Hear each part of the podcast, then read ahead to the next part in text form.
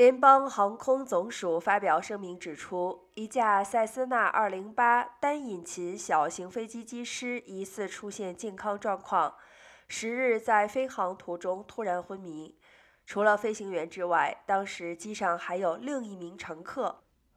航空管控制对话记录网站 LiveATC.net 指出，这名毫无飞行经验的乘客在塔台人员的指示下，让飞机安全的紧急迫降于佛罗里达棕榈滩国际机场。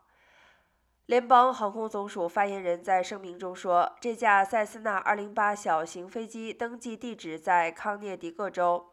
发言人说。联邦航空总署将对这起事件发起调查。